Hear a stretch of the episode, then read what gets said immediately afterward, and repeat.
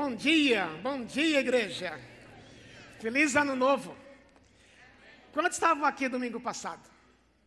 Olha, boa parte de vocês estão aqui, então não deu para abraçar todo mundo domingo, mas sintam-se abraçados. O nosso desejo que Deus dê para cada um de nós, é a nossa oração. É de acordo com a palavra de Deus, que Deus dê o melhor ano das nossas vidas. Simplesmente por causa da graça dele. Estudando para hoje um trecho do, da carta de Pedro, que eu vou citar, mas interessante que ele pede para que Deus aumente a graça dele sobre aquelas igrejas. E eu nunca tinha atinado pelo fato que a graça de Deus é infinita, mas umas que ela age de uma forma muito mais profunda que a gente nunca tinha imaginado antes. O nosso desejo é que este ano, como fruto desta graça, seja o melhor ano da sua vida, nossa vida como igreja, como pessoas, como cônjuges, como filhos, como pais, e poder chegar em dezembro de 2019, a gente poder dizer, Deus, obrigado, como fizemos domingo passado, pelo melhor ano que o Senhor deu para as nossas vidas. Também a você que está aqui hoje nos visitando, você que veio conhecer São Paulo.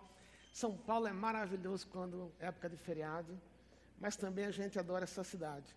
Por isso que Deus nos colocou aqui. Mas muito bem-vindo, você está nos visitando, sua primeira vez aqui. Posso dizer para você que se você está procurando a igreja, essa é a melhor igreja do quarteirão. Mas, de coração, é a melhor igreja de São Paulo. Estou brincando. Mas você está procurando a igreja, que você fique aqui para indagar, para pesquisar, para perguntar. Ver onde nós estamos indo, o que nós queremos ser como igreja. Isso aqui é a sua igreja. Deus vai não somente lhe abençoar, mas também você vai abençoar outras pessoas. Por isso, muito bem-vindo. Estamos hoje começando uma série nova de mensagens que tem a ver com essa época do ano, que estamos fazendo planos, como o Marco mencionou.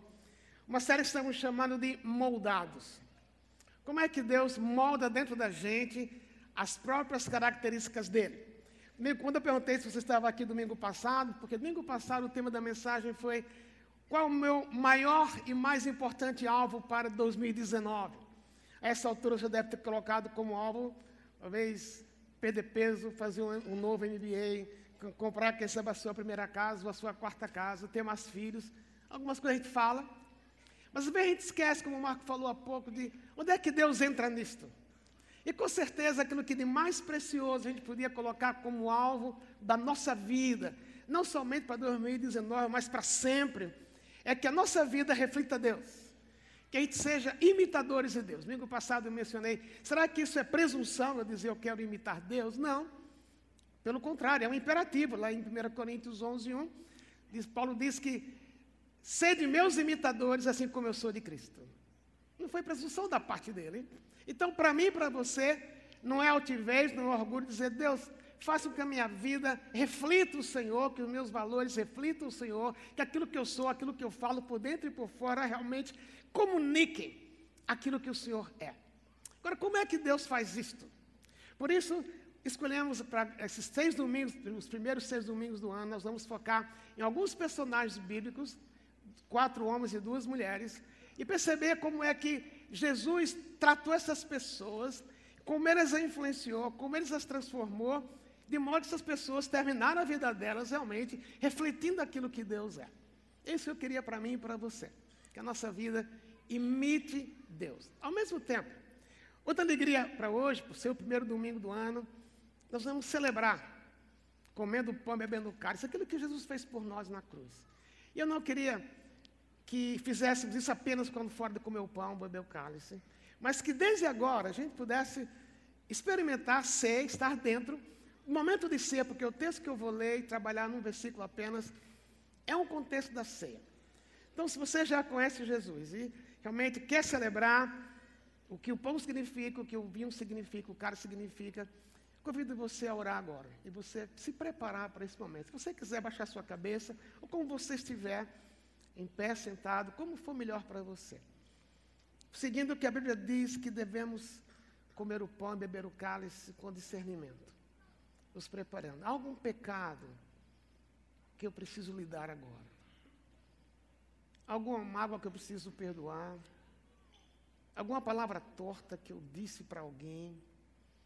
Algo que veio do ano passado que eu ainda não lidei? Peça para Deus sondar o seu coração. Esse é um momento muito pessoal entre você e Deus, um momento de confissão de pecados, que só Deus e você sabe, para que você e eu possamos participar com alegria e gratidão desse momento.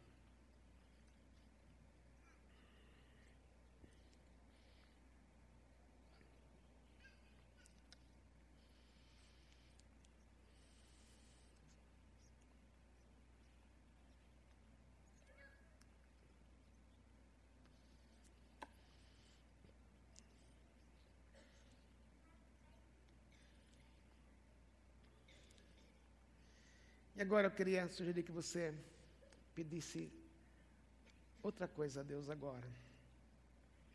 Peça para Deus lhe falar neste culto. Nós vamos ouvir a palavra dele agora explicada, nós vamos comer o pão, beber o cálice, vamos cantar. Você veio aqui não à toa, com certeza. Você veio adorar a Deus. Então peça que Deus fale com você.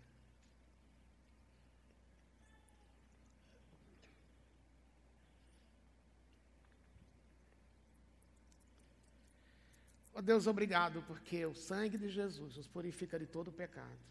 Obrigado porque nós vamos daqui a pouco comer o pão, beber o cálice para relembrar o que o Senhor fez por nós na cruz. Como o Senhor disse, é em memória do Senhor. E queremos fazer isso, Pai, com gratidão. Também te pedimos que o Senhor nos fale.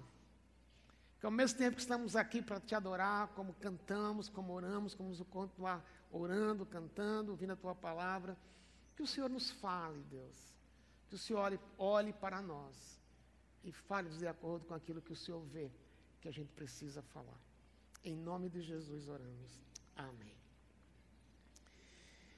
Eu lembro quando os meus filhos eram pequenos, época de viagem. Os dois tinham idades um pouco, três anos de diferença, quatro anos. E às vezes precisavam que gente fizessem paz no banco de trás do carro. Então até que eu sempre levava um, uma, um, um pouco, uma, uma, vasilha com massinha, essas massinhas de modelar. Então, quando o clima estava muito quente lá atrás do carro, a gente dava para os meninos, vamos ver quem faz a melhor moldura, quem cria, quem é o melhor, quem é o mais criativo entre vocês. Aquilo apaziguava um pouco, depois de talvez 20 minutos, meia hora, olha pai, olha mãe, a gente elogiava como, queremos mais paz, faz mais, faz mais. Mas era interessante que aquela massa que era feia, sem forma, de repente ganhava braço, ganhava perna, ganhava cabeça, ganhava olhos, às vezes pintava um pouco, parecendo que era sobrancelha. Mas era, uma, era interessante como aquilo que era sem forma, de repente ganhava uma forma nova, que ninguém imaginava, cada um com a sua criatividade. Assim Deus faz conosco. De certa forma, nós somos uma massa bruta. Nós somos, temos coração duro. Nós falamos para Deus muitas coisas que nós vamos ser e nós nunca, nunca seremos, porque a gente não quer, o que a gente tem medo. Mas pela graça dele, quando ele intervém em nossa vida, ele vai nos moldando. Porque a vontade dele é que a gente reflita quem ele é. Por isso essa série, Moldados. Nós vamos olhar hoje para a vida do apóstolo Pedro. E o texto que eu tenho em mente está em Lucas capítulo 22. Se você quiser abrir comigo, nós temos luz no auditório, dá para você abrir a sua Bíblia ou ler o seu telefone seu de luz. Mas Lucas capítulo 2, 22. É o contexto da última ceia, a última vez que Jesus vai celebrar a Páscoa com seus discípulos. Os doze estão ali. Ele mandou alguns na frente para achar a sala. Conseguiram uma sala de graça, aparentemente, que não foi cobrado aluguel deles. Ele vai celebrar, relembrar, para naquela época, a saída deles do Egito, mas ele vai focar também na morte dele. É um momento singular, inesquecível para o próprio Senhor Jesus, porque, como vamos ver, ele mesmo disse que ele estava ansioso, esperando realmente esse momento, porque era um momento de despedida.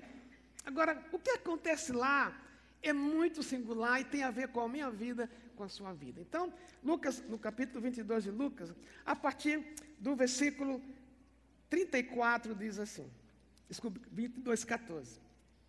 Quando chegou a hora, Jesus e seus apóstolos tomaram lugar à mesa. E Jesus disse: Estava ansioso para comer a refeição da Páscoa com vocês, antes do meu sofrimento. Pois eu lhes digo, agora que não voltarei a comê-la até que ela se cumpra no reino de Deus. Uma paradinha aqui. Às vezes a gente não atina porque ele está falando aqui. Nós vamos comer agora o pão, o cálice, beber o cálice. Mas esse é apenas um pequeno gosto daquilo que vai acontecer no futuro, quando Jesus voltar. E não sei que tamanho vai ser, como vai ser, mas aqui diz que Jesus vai novamente comer esta ceia conosco no reino. Então, eu suponho que vai ser o tipo de pão, o tipo de cálice. Né? Não sei como vai ser. Mas ele estava prenunciando para eles: olhe para o futuro, isso aqui é apenas um momento passageiro. Então tomou um cálice de vinho e agradeceu a Deus. Depois disse: Tomem isto e partirem entre vocês, pois não beberei vinho outra vez até que venha o reino de Deus. Tomou o pão e agradeceu a Deus. Depois partiu e deu aos discípulos, dizendo: Este é o meu corpo, entregue por vocês. Façam isto em memória de mim. Depois da ceia, Jesus tomou o cálice de vinho e disse: Este é o cálice da nova aliança, confirmada com meu sangue, que é derramado como sacrifício por vocês. Mas aqui, partilhando da mesa conosco, está o homem que vai me trair, pois foi determinado que o filho do homem deve morrer. Mas que a aflição espera aquele que o trai. Os discípulos se perguntavam uns aos outros: qual deles faria uma coisa dessa? Depois, começaram a discutir entre si qual deles era o mais importante. Jesus lhes disse: Neste mundo, os reis e os grandes homens exercem poder sobre o povo e, no entanto, são chamados de seus benfeitores. Entre vocês, porém, será diferente. Que o maior entre vocês ocupe a posição inferior e o líder seja o servo. Quem é mais importante? O que está à mesa ou o que serve? Não é aquele que está à mesa, mas não aqui, pois eu estou entre vocês como quem serve. Vocês permaneceram comigo durante meu tempo de provação. E assim como meu pai me concedeu um reino, eu agora lhes concedo o direito de comer e beber à minha mesa em meu reino. Vocês se sentarão em tronos e julgarão as doze tribos de Israel. Agora o texto que vamos concentrar. Então o Senhor disse: Simão, Simão, Satanás pediu para peneirar cada um de vocês como trigo. Contudo, supliquei oração por você, Simão, para que a sua fé não vacile. Portanto, quando tivesse arrependido e voltado para mim, fortaleça seus irmãos. Pedro disse: Senhor, estou pronto a ir para a prisão e até morrer ao seu lado. Quando você ouve a respeito de Pedro, ouve a palavra Pedro na Bíblia, em geral, o que é que vem à sua mente? Está bem claro aqui. Jesus está lidando com Pedro, mas quando Jesus chamou Pedro para segui-lo, Jesus disse: Você é Simão, filho de João, mas você também será Pedro. Simão quer dizer aquele que ouve. E aparentemente, até essa época aqui, aquilo que havia entrado na cabeça de Simão parecia que não tinha feito muito efeito ainda. E Pedro quer dizer rocha. Naquela hora que Jesus chamou Pedro, certamente Pedro não entendeu muito menos os discípulos. Não é que Jesus ia mudar o nome de Simão. Jesus acrescentou a Simão um nome, Pedro. Algumas vezes ele é chamado de Simão, outras vezes Pedro. Algumas vezes é chamado de Simão Pedro. Mas há um ponto muito interessante aqui. Jesus queria, desde o primeiro contato com Simão, dizer que ele passaria por uma transformação.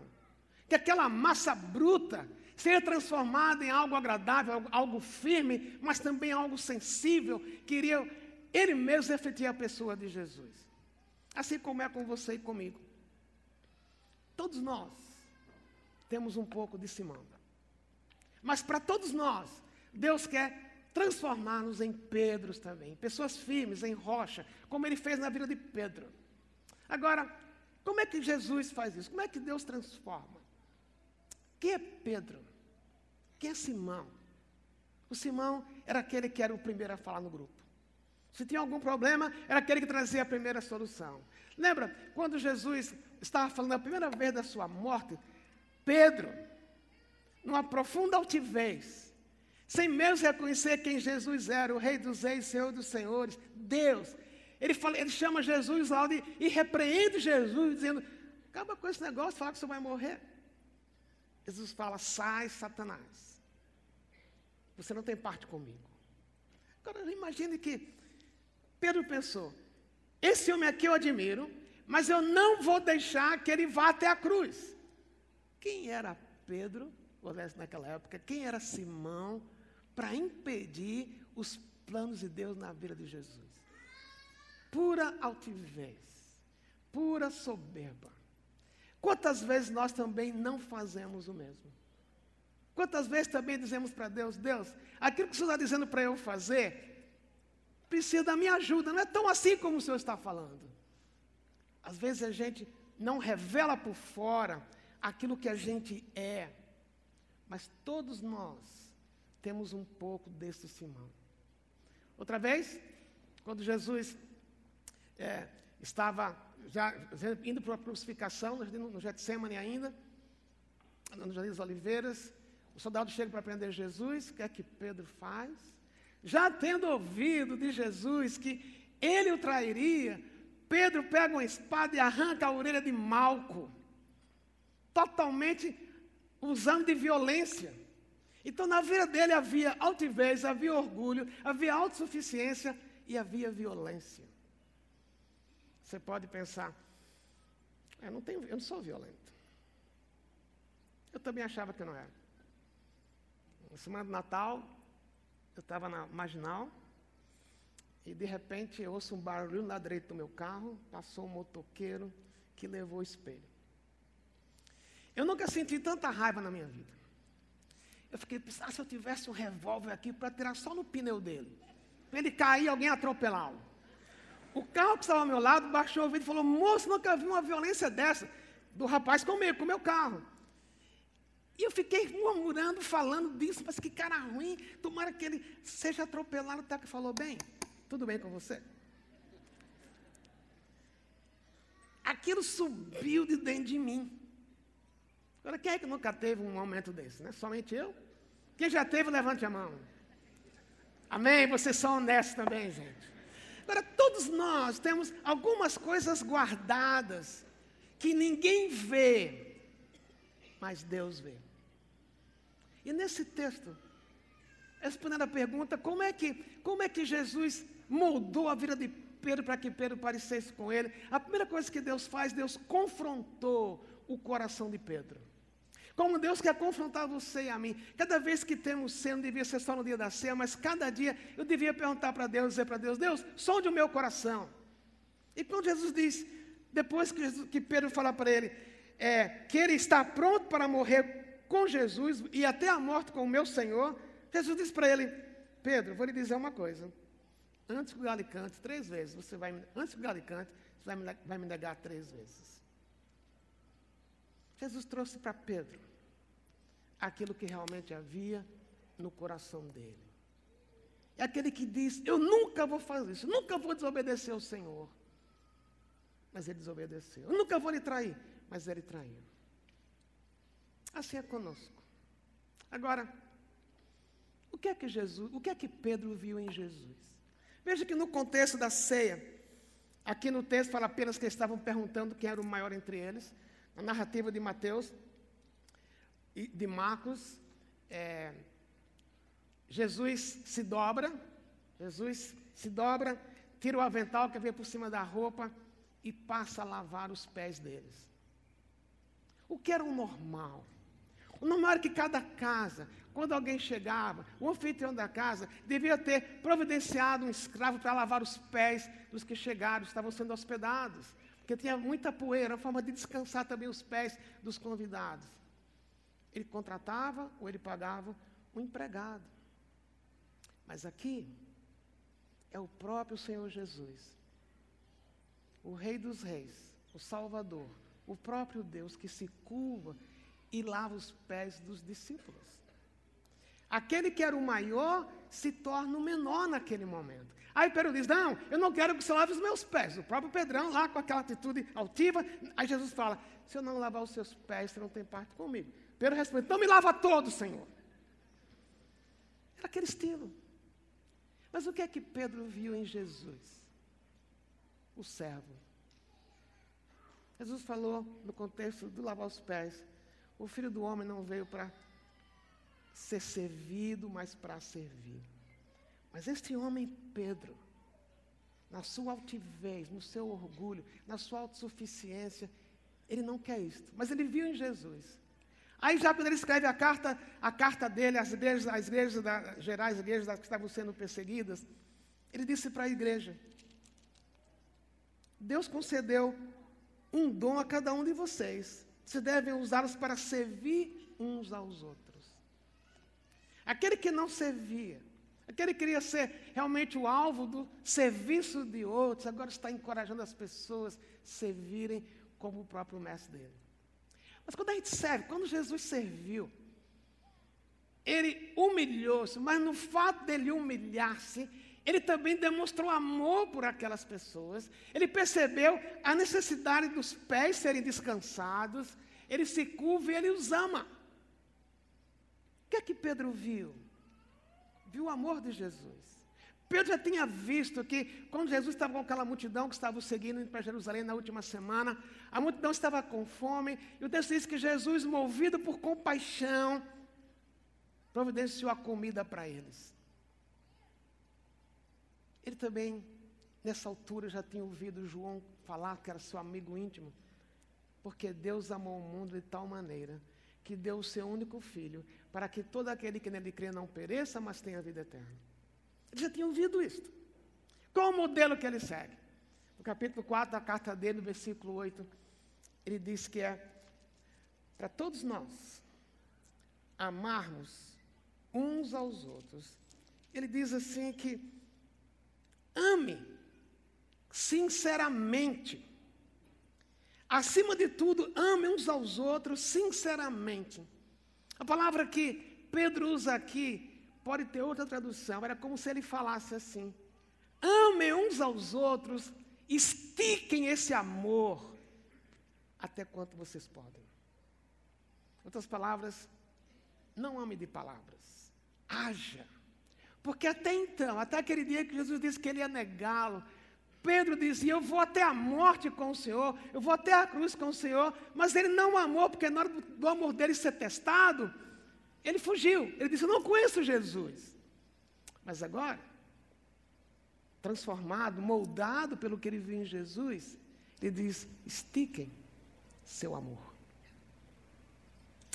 É a pergunta que eu preciso fazer nesta altura.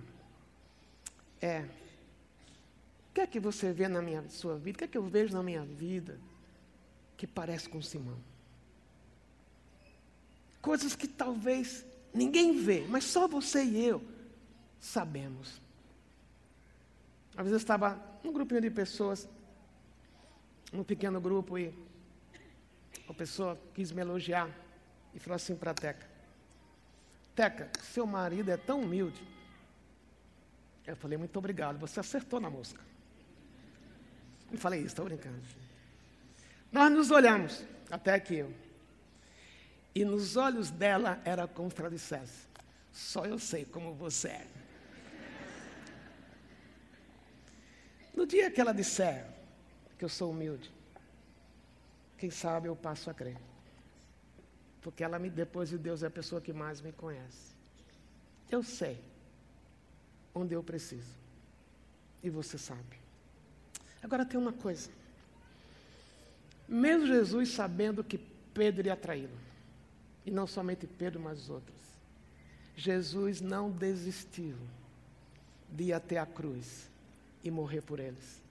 Porque, inclusive, inclusive o pecado da traição estava no pacote, se pudermos falar assim, que Jesus comprou com a vida dele para perdoar os pecados deles, assim como os nossos. Quando Pedro disse para Jesus que não era para Jesus ir até a cruz, na realidade, aquilo é uma expressão de insubmissão. O Pedro falador, altivo, mas também insubmisso. Acontece conosco também. Mas quando você olha para a carta dele, no contexto em que a igreja toda, as quais ele escreveu, todas as igrejas as quais ele escreveu, estava sendo perseguido. Ele diz assim: Humilhai-vos perante a poderosa mão de Deus, e Deus a seu tempo vos exaltará. Antes ele disse: respeite o rei, honre o rei, obedeça o rei. Ele diz: humilhai-vos perante a poderosa mão de Deus, e Deus a seu tempo vos exaltará. Ele viu em Jesus a maneira como Jesus dependia do Pai. Porque Jesus, Jesus uma vez falou para eles que o que Jesus fazia não fazia na própria força dele. Pedro não entendeu isso. Mas agora ele entende. O altivo, o orgulhoso, o falador se torna humilde também. E espera o dia que Deus vai exaltar. Muitas vezes nós somos insubmissos, rebeldes. Mas Jesus nunca perdeu de vista. Como ele não perdeu de vista na vida de Pedro, que ele levaria de um Simão a um Pedro, assim como na sua vida, na minha vida, ele quer nos levar de um Simão a um Pedro também. Mas isso só é possível porque o corpo dele foi crucificado na cruz. Fora de Jesus, do que ele fez na cruz por mim e por você. Mudanças não tem como acontecer. Serão apenas mudanças comportamentais, apenas no exterior. Mas dentro da gente, Deus quer nos moldar à imagem de Jesus. E quando nós somos rebeldes, estamos pecando. Mas o corpo de Jesus, quebrado na cruz, crucificado na cruz, nos perdoa. Vamos comer e depois dar graças.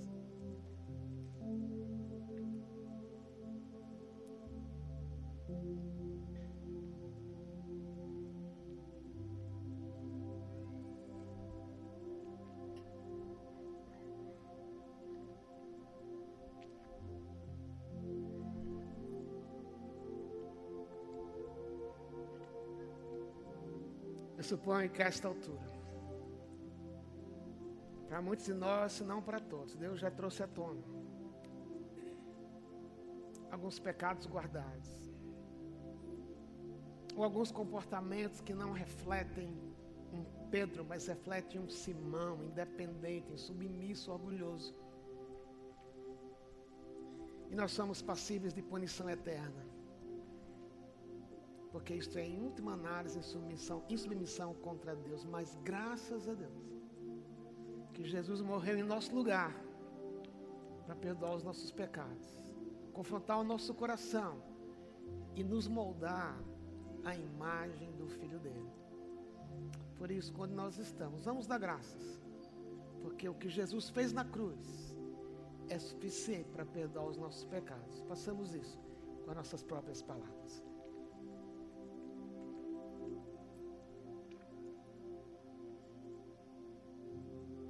Amém. Voltando ao texto. Jesus disse para Simão, Simão, Simão. Satanás pediu para peneirar cada um de vocês como trigo.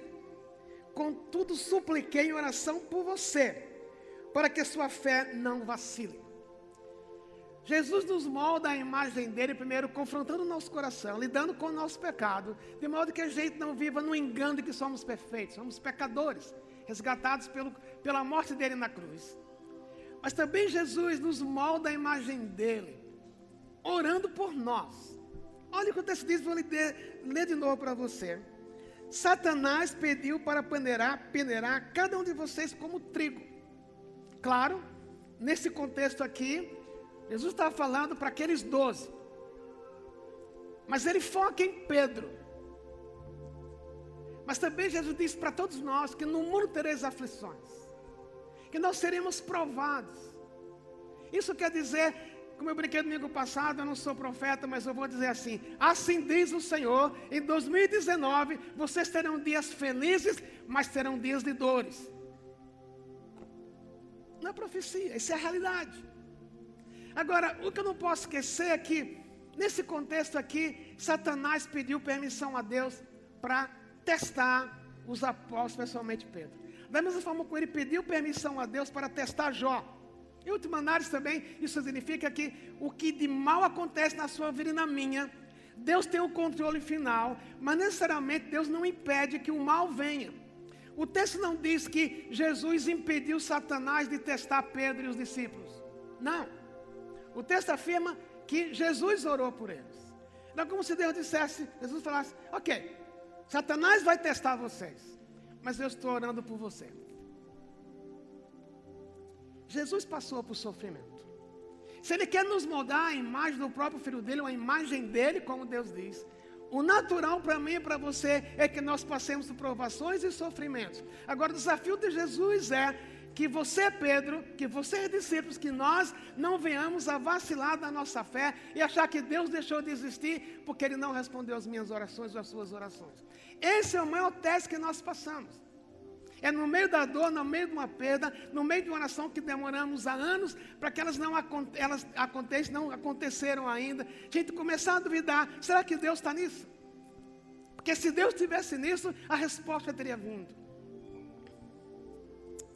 Semana passada, na passagem de ano, dias antes, eu estava com a Teca lendo em casa, ela tem um diário de oração, eu não escrevo como ela.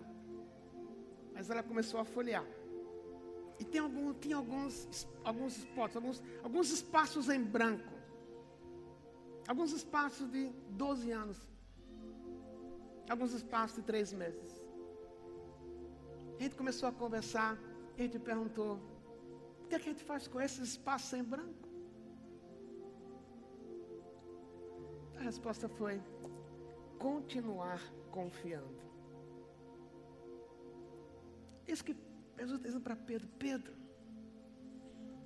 o diabo vai testar você. Meus irmãos, em 2019, vem dores. Mas, não esqueça, o próprio Senhor Jesus está intercedendo. Nesse contexto, ele intercede por Pedro. Mas quando você vai para João 17, na oração sacerdotal de Jesus, Jesus diz que orou ao Pai dizendo: Senhor, eu oro por eles, pelos discípulos, mas também por aqueles que virão a crer através deles. E se você está aqui hoje tendo crido em Jesus, essa mensagem foi passando, passando, passando, começou com os apóstolos. Isso quer dizer que Jesus, naquela noite, também orou por você. Em 1 João capítulo 1, o texto diz que Jesus é o nosso intercessor. Então, quando as provações vierem esse ano, ou aquelas que se vêm do ano passado, ou vêm de há 10 anos atrás e continuam na sua vida, não jogue fora, não desista, porque em última análise, esse texto nos lembra que ao mudar a sua vida, a imagem dele, o próprio Jesus intercede por você. Amém ou não, meus irmãos? Essa semana, até que há duas semanas levou uma queda. Ela está de muleta, por isso que ela não tem vindo aqui, está de muleta. Eu empurrei ela muito forte, não. Ela caiu sozinha. Semana alguém foi nos visitar. A pessoa ligou, posso vir de vocês? Pode, pode vir aqui. A pessoa veio, trouxe um suco para a gente. Eu falei, essa boa parte da visita, é o suco. Mas ela falou, eu vim orar por vocês. Aquilo foi tão encorajador para mim e para minha mulher. E eu valorizei tanto, não, a gente valorizou tanto aquilo. Depois que a pessoa saiu, nós estávamos falando, puxa, que momento especial. Alguém veio aqui orar por nós. Eu fiquei pensando, se eu valorizei tanto alguém que veio orar por mim, quanto mais eu preciso valorizar o fato de que Jesus ora por nós. E que na hora que você e eu estamos sendo provados, como o texto diz, Satanás quis peneirar Pedro. Eu não posso esquecer que nesta hora, o próprio Senhor Jesus está intercedendo por mim. E foi isso que fez com certeza. O texto, como eu vou repetir, o texto não diz que Jesus impediu Satanás tentar derrotar Pedro. E ele tentou. Tanto que Pedro negou Jesus, mas Pedro não desfaleceu. Jesus não vai impedir que em 2019 você passe por dores que ele entende que são necessárias para fortalecer a sua fé mas não despreze. Eu não posso desprezar o fato que no meio dessas dores há alguém, o Rei dos Reis, o Senhor dos Senhores, o meu Salvador, orando por mim, intercedendo por mim e por você. E por que, é que ele faz isso? Porque naquela última ceia, quando ele, ele tomou o último cálice da celebração da Páscoa, e disse: Este é o cálice da nova aliança. Essa nova aliança tem também significado de que aquilo que ele estabeleceu na cruz, morrendo por mim e por você, nunca mais vai ser quebrado, porque essa aliança não depende do que você vai fazer ou do que eu vou fazer.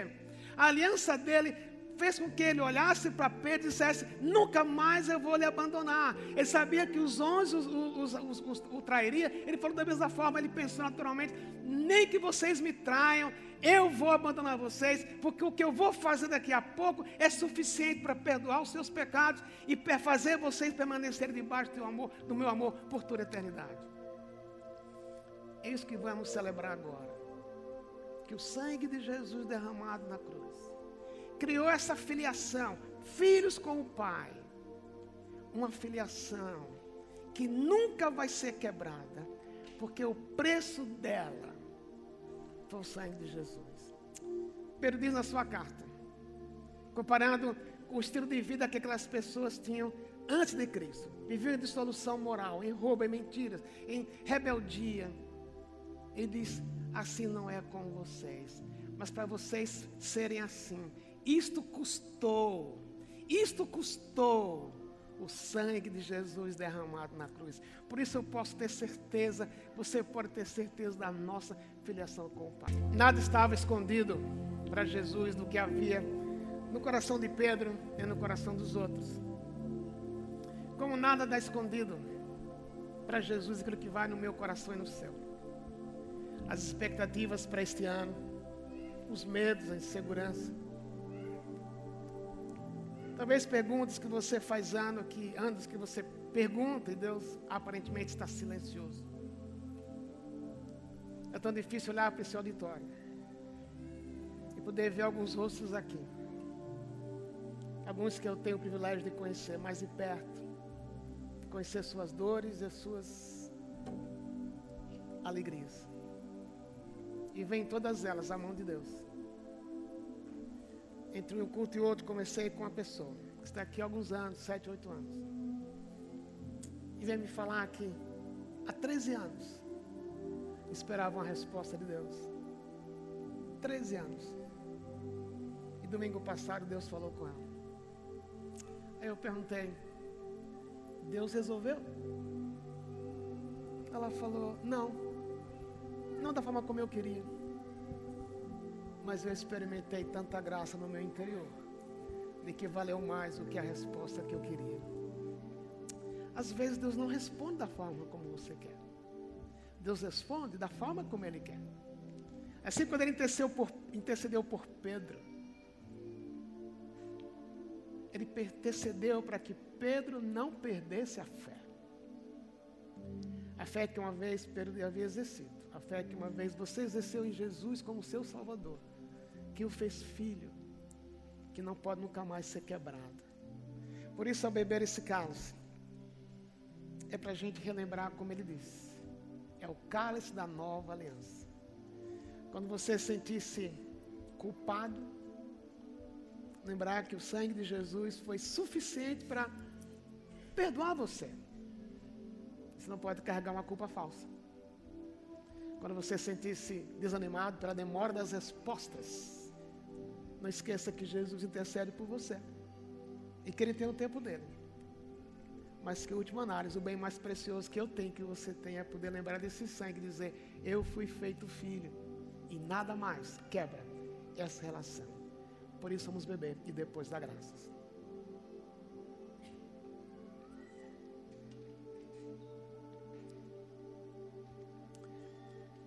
E nossa oração de gratidão. Inclua a gratidão por, não de uma forma geral, pelos seus pecados, pelos meus pecados perdoados, mas se alguma coisa delicada que você que aconteceu na sua vida, que você fez pecaminosamente. Dê graças, porque inclusive isso que talvez só você sabe. Inclusive isto o sangue de Jesus lhe purificou. E Jesus continua intercedendo para que você não repita o erro. Dê graças pela culpa que foi tirada através do sangue de Jesus.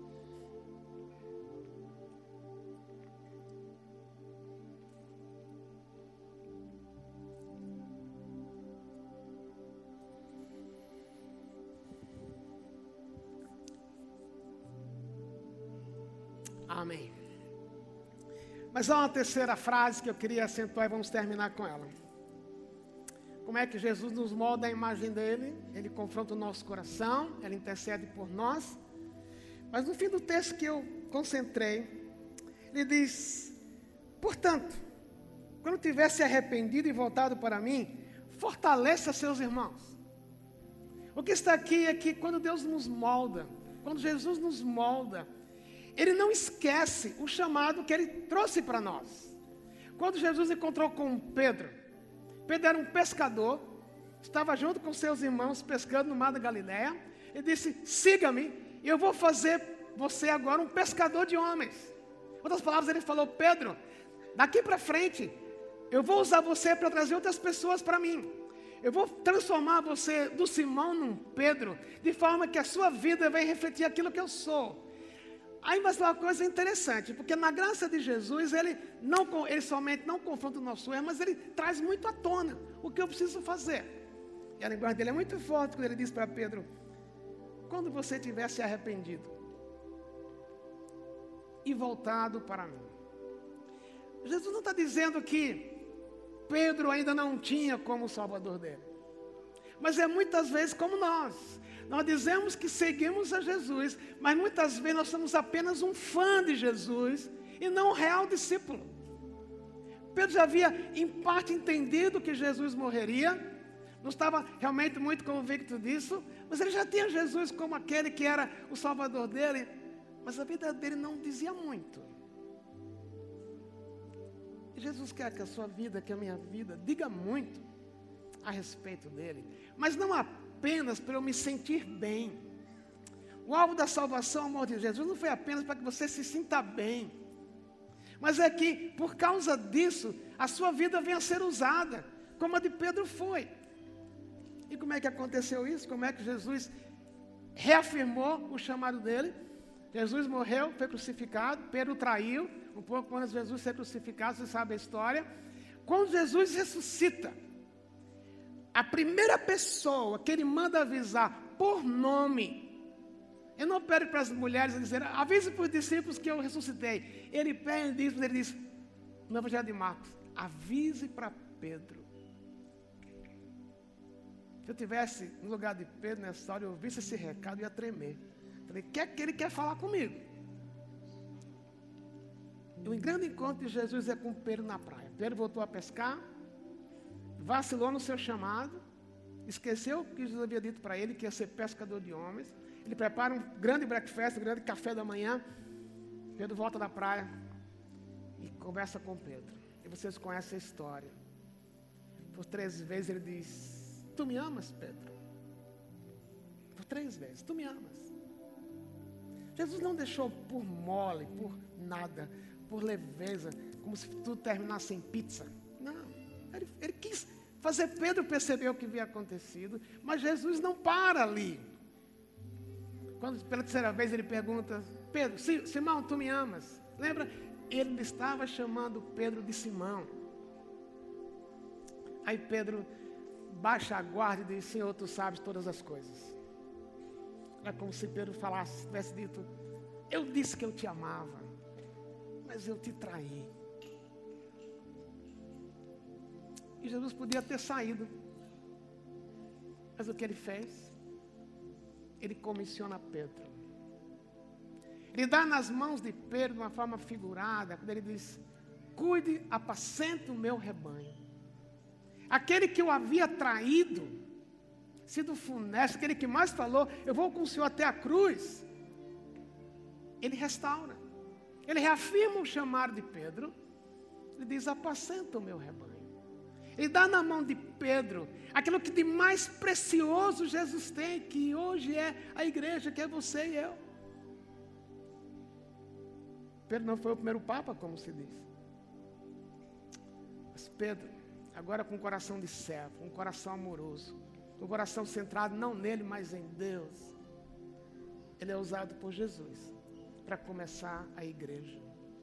Aquele que era voltado para si mesmo, que, que era autossuficiente, uma vez entrando no templo, passa por um mendigo que pede esmola para ele, e ele, na sua totalmente vazio do que ele tinha, ele falou: Eu nem tenho ouro nem prata, mas o que eu, o que eu tenho eu te dou, levante e anda. Jesus disse: quando você se arrepender, quando você entender que você realmente era só de boca, que você era um fã e não um discípulo, quando acontecer isso na sua vida, fortalece seus irmãos, pensa nos outros. E agora, depois daquele encontro na praia, é agora Pedro. Nunca mais Jesus o chama de Simão. Assim como, assim como na sua vida, na minha vida. Deus quer nos levar de ser Simão para Pedro. Mas não simplesmente para a gente se sentir bem, mas para a gente poder fortalecer a vida. Servir aquelas pessoas que Deus colocou ao nosso redor. E no fim da carta, na primeira carta de Pedro, olha como Pedro está fortalecendo os seus seguidores, seguidores de Jesus, que querem através dele dizendo assim: Deus, em toda a sua graça, o chamou para participar da sua glória eterna por meio de Cristo Jesus. Assim, depois que tiverem sofrido por um pouco de tempo, Ele os restaurará, os sustentará e os fortalecerá e os colocará sobre uma, um firme alicerce. A Ele seja o poder para sempre. Amém. Ele agora se torna um encorajador. Ele havia traído, era orgulhoso, altivo. Mas quando Jesus falou para ele: quando você voltar atrás, quando você deixar de ser um falador, você se arrepender, entender quem eu sou, fortaleça seus irmãos. Meu querido, minha querida, assim como Deus chamou Pedro, Jesus chamou Pedro. Jesus lhe chama, não para ser, sobre o qual a igreja vai ser fundada, não é isso? Mas ele me chamou para segui-lo. E parte desse seguir é dizer, Senhor, molda a minha vida, para que a minha vida possa refletir para outros aquilo que o Senhor é, não somente de boca, mas da maneira que eu sou. A história do fim, de, a, a, o fim da história de Pedro é muito interessante. Não está no texto, está nos registros extrabíblicos. Pedro e a sua esposa, lembra que Pedro era casado, Jesus curou a sogra de Pedro uma vez. E o fim da história deles é muito marcante, porque perseguido pelo Império Romano por causa do Evangelho, os dois são presos e condenados à morte. Os dois vão ser crucificados. E parte da punição sobre Pedro é que o próprio Pedro visse a esposa sendo crucificada. E quando ela é amarrada numa cruz, Eusébio conta na história que ele falou para a esposa: lembre do Senhor Jesus. Que privilégio morrer por causa do Evangelho. E quando chega a vez dele ser crucificado, a história conta que Pedro pediu para não ser crucificado como Jesus foi crucificado, mas ser crucificado de cabeça para baixo. Porque ele não era digno de ser crucificado como Jesus havia sido crucificado. Aquele que o traiu. O Simão que traiu Jesus. Agora é o Pedro, que inclusive morre por causa do seu testemunho. O que a gente espera em 2019? O melhor ano da nossa vida, como eu falei no início. Mas um ano em que o Senhor Jesus nos molde. Que o Senhor Jesus nos confronte naquilo que somente eu e você sabemos que está errado. Que a gente não despreze as provações, lembrando que Jesus intercede por nós. E que a gente peça, Senhor Jesus, usa-me para fortalecer os meus irmãos. Que você e eu possamos viver um ano de realmente dizer, Senhor, usa a minha vida como o Senhor nunca usou me muda de ser um Simão acomodado, apenas um consumidor do Evangelho, mas um, Pedro que te obedece, que depende do Senhor. Esta é uma oração ousada. E você pedir para Deus lhe usar. Eu vou repetir, eu não sou profeta, não sei o que está no seu coração. Mas não é tão difícil olhar nesse auditório e ver algumas pessoas que estão profundamente comprometidas com Jesus disseram de coração: usa-me. Outros estão com seus, talvez, talentos enterrados. Não estão usando. Ou na linguagem da igreja estão frios, como a gente costuma falar. Deus conhece o seu coração. E assim como naquela praia, ele foi atrás de Pedro para restaurá-lo. Para dizer, Pedro, eu orei para que sua fé não desfalecesse. Agora vem um novo momento para você recomeçar. Para você que está na linguagem de igreja, eu falei, frio. Olha isso como uma palavra para você também. Recomece hoje. Você que está já envolvido. Lembre que cansaço vem, que decepções vêm. O texto não diz que Jesus decepcionou-se com Pedro. Ele sabia. Mas a gente às vezes se decepciona com Jesus. Mas Jesus não desiste da gente. Que ele continua querendo transformar o Simão no Pedro. O Simão que eu sou no Pedro. Que desta forma 2019 seja realmente o melhor ano da sua vida, da minha vida, moldado por Jesus. Obrigado, Senhor, porque em meu coração existe muito do Simão. Mas não somente eu, mas todos nós queremos ser como Pedro. Por isso, aquilo que a gente cantou e orou, molda-nos, usa-nos.